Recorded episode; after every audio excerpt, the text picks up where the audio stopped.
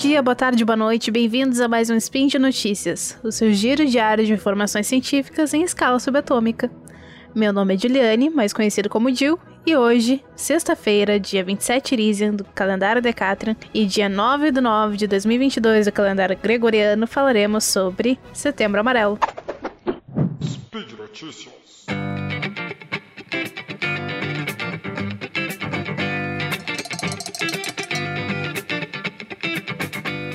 Apesar do medo de acordar no dia 32 de agosto, setembro chegou. E com isso, os olhos estão voltados para a campanha do Setembro Amarelo, que tem por objetivo promover a prevenção ao suicídio. Uma discussão que acontece anualmente, mas principalmente no dia 10 de setembro, o Dia Mundial da Prevenção ao Suicídio. Mas como surgiu o Setembro Amarelo? Bom, no ano de 1994, nos Estados Unidos, um jovem de 17 anos chamado Mike M. cometeu suicídio. Mike tinha um Mustang 68 amarelo, cor que serviu de inspiração para que no dia do seu velório seus pais e amigos distribuíssem cartões com frases de apoio amarrados em fitas amarelas para pessoas que pudessem estar enfrentando problemas emocionais. A partir desse dia, surgiu o movimento Yellow Ribbon, fita amarela em inglês.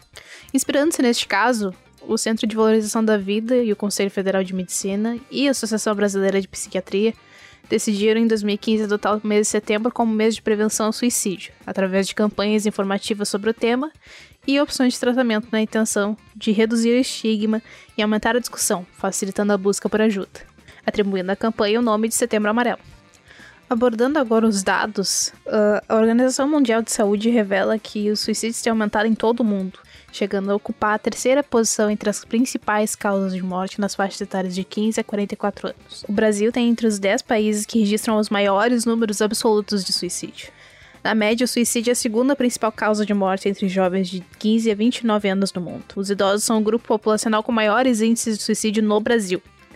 Quando a gente fala de aspectos de gênero, enquanto mulheres têm duas vezes mais tentativas que homens, a taxa de suicídios entre homens é três vezes maior do que a de mulheres. Existem hipóteses quanto ao motivo desse fenômeno chamado de paradoxo de gênero, como o fato de os homens comumente pregarem métodos com maior potencial letal em suas tentativas, e o autocuidado ser um comportamento associado à feminilidade, mostrando como a cultura sexista e machista da nossa sociedade influencia de forma profunda até mesmo nos dados de suicídio. Apesar de não ser possível falar de dados concretos da taxa de suicídio entre a população LGBTQIA+, pois, a, pois os atestados de óbito não contêm campos específicos sobre sexualidade e identidade de gênero, a cartilha do CRP do Distrito Federal fala sobre as orientações para atuação profissional em casos de automutilação e ideação suicida. Existem pesquisas no cenário internacional que apontam uma frequência maior de manifestação do comportamento suicida entre populações LGBTQIA+, sobretudo entre a população trans. Abordando aspectos de raça, em 2018, uma pesquisa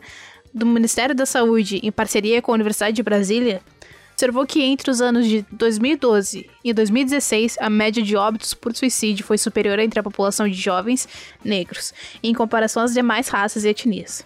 De acordo com essa publicação, o racismo gera danos significativos à saúde mental desses jovens, coisa que a gente abordou em outros spins e outros textos aqui no site. Outra população marginalizada, muito afetada pelos índices de suicídio, é a população indígena, que mostra taxas de mortalidade por suicídio três vezes maior no Brasil do que a população em geral, e com incidência na faixa de 10 a 19 anos. A gente não pode esquecer que o suicídio não acontece a partir de um único evento estressor. Ele é multifatorial, estando ligado a fatores biológicos, psicossociais, socioeconômicos, ambientais e culturais.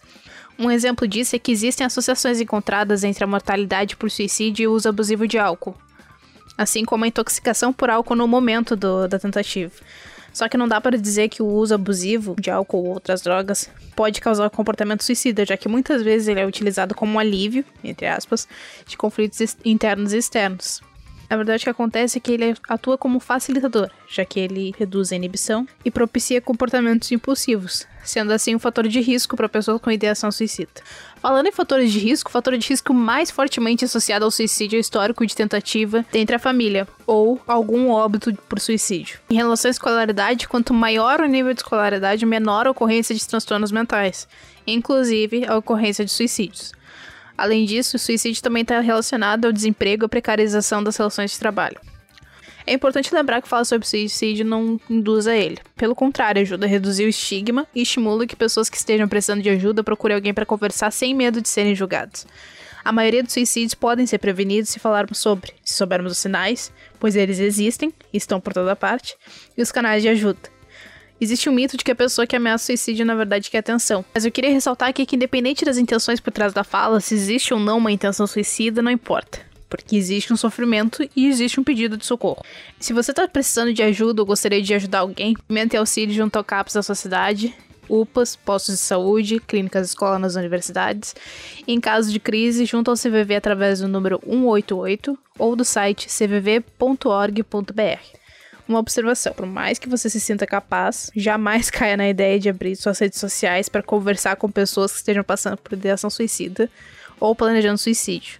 O melhor caminho é sempre indicar os canais de ajuda para essa pessoa e oferecer apoio para auxiliá-la a buscar esses canais, incentivando-a e mostrando que ela não tá sozinha. E por hoje é só. Lembrando que os links das notícias usadas nesse spin e das cartilhas também que eu citei estarão nesse post, tá? Deixa lá seu comentário, sua crítica ou elogio. E além disso, esse podcast não existiria se não fosse pelo apoio do patronato do SciCast, através do Patreon, Padrim e PicPay. Se você quiser ajudar a gente a continuar fazendo divulgação científica gratuita, você pode obter mais informações aqui embaixo no post. Um abraço e um bom setembro.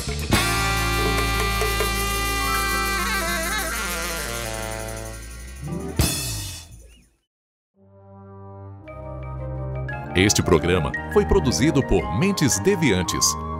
deviante.com.br